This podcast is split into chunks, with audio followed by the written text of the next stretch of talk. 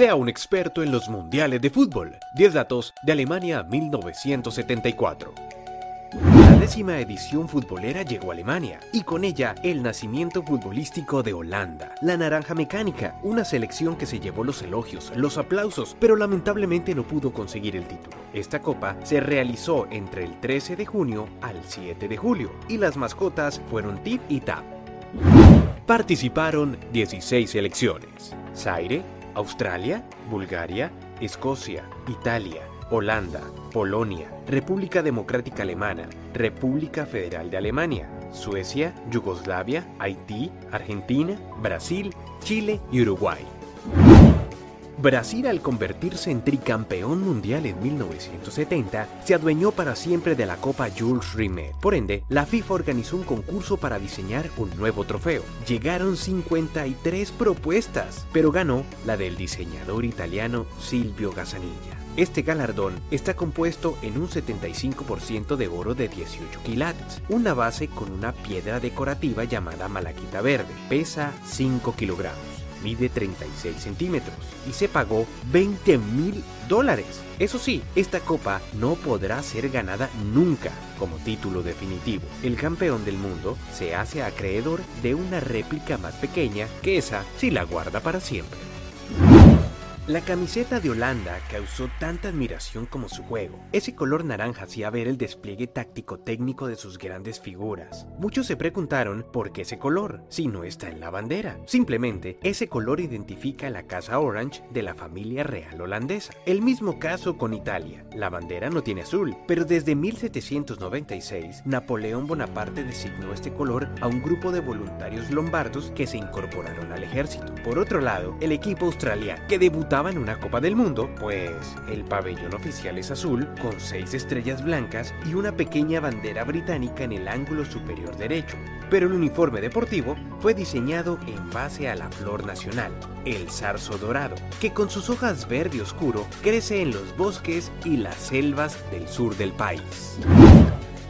El gran Johan Cruyff había amenazado a la Federación Holandesa con no participar del Mundial si se le obligaba a vestir la camiseta naranja oficial, ya que existía una disputa empresarial. A la estrella holandesa la patrocinaba Puma y a la selección Adidas, estas dos marcas alemanas creadas por un par de hermanos que no tenían una buena relación. Así que el mismo Cruyff de una manera salomónica, arrancó una de las líneas representativas de Adidas y también quitó el isotipo del pecho. Eso sí, qué fidelidad la de este caballero.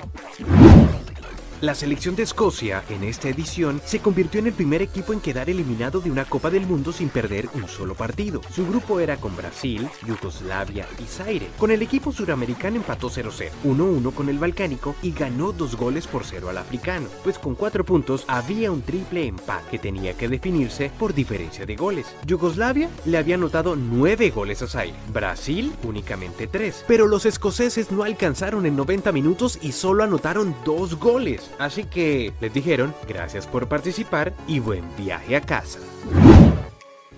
Tal era la adicción al tabaco de Johan Cruyff que incluso durante este mundial lo esperaba antes del vestuario una persona con un cigarro encendido al finalizar cada tiempo. Ah, y en los entrenamientos era igual. A pesar de fumar tan, su rendimiento y calidad lo tienen en el Olimpo del fútbol mundial.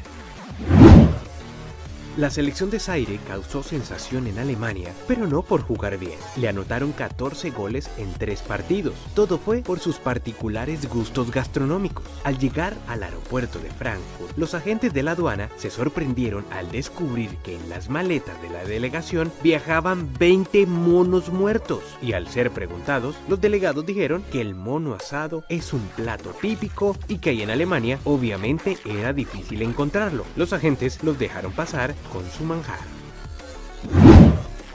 El haitiano Ernest San Joseph saltó a la fama por ser el primer jugador mundialista en dar positivo en el control antidoping tomada en la derrota 3 goles por 1 frente a Italia. Encontraron restos de efedrina, por lo que el jugador fue expulsado de la Copa. El jugador pidió asilo en Alemania porque temía lo que pudiera pasar en su país, pero al poco tiempo el jugador desapareció de la concentración y no se supo de él. Dicen algunos periodistas que fue llevado a la isla en secreto, donde el director Duvalier ordenó torturarlo en un campo clandestino.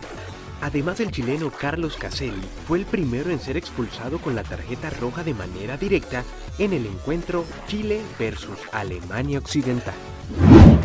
Hasta la final del 7 de julio, Holanda había jugado seis partidos y en ninguno había recibido goles de sus rivales. A Uruguay lo venció dos goles por cero. Empató 0-0 con Suecia.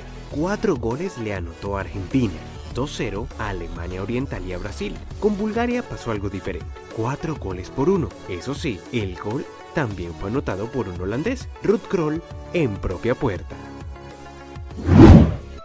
y llegó el partido más importante de la Copa del Mundo, la final. Alemania Occidental frente a Holanda, que por cierto, el partido empezó un poco tarde porque faltaban dos banderines, uno en la esquina y otro en el centro. El equipo holandés se colocó en ventaja después de una cátedra de pases. Fueron 15 pases y ningún jugador rival pudo tocar el balón. Cuando llegó ya cerca al área, fue derribado el señor Johan Cruyff y penalti, pitó el hombre de negro. El encargado fue el señor Johan Neskens y gol. El partido se colocaba 1 por 0. Sin embargo, la perseverancia y el amor propio de Alemania pudieron más y la selección blanca fue campeona del mundo. Eso sí, sin ser la mejor selección, como ocurrió en 1954. Su arquero Seth Meyer, el Kaiser Franz Beckenbauer y el cañonero Gerd Müller fueron columna vertebral de ese equipo. 2-1 quedó la final tras los 90 minutos.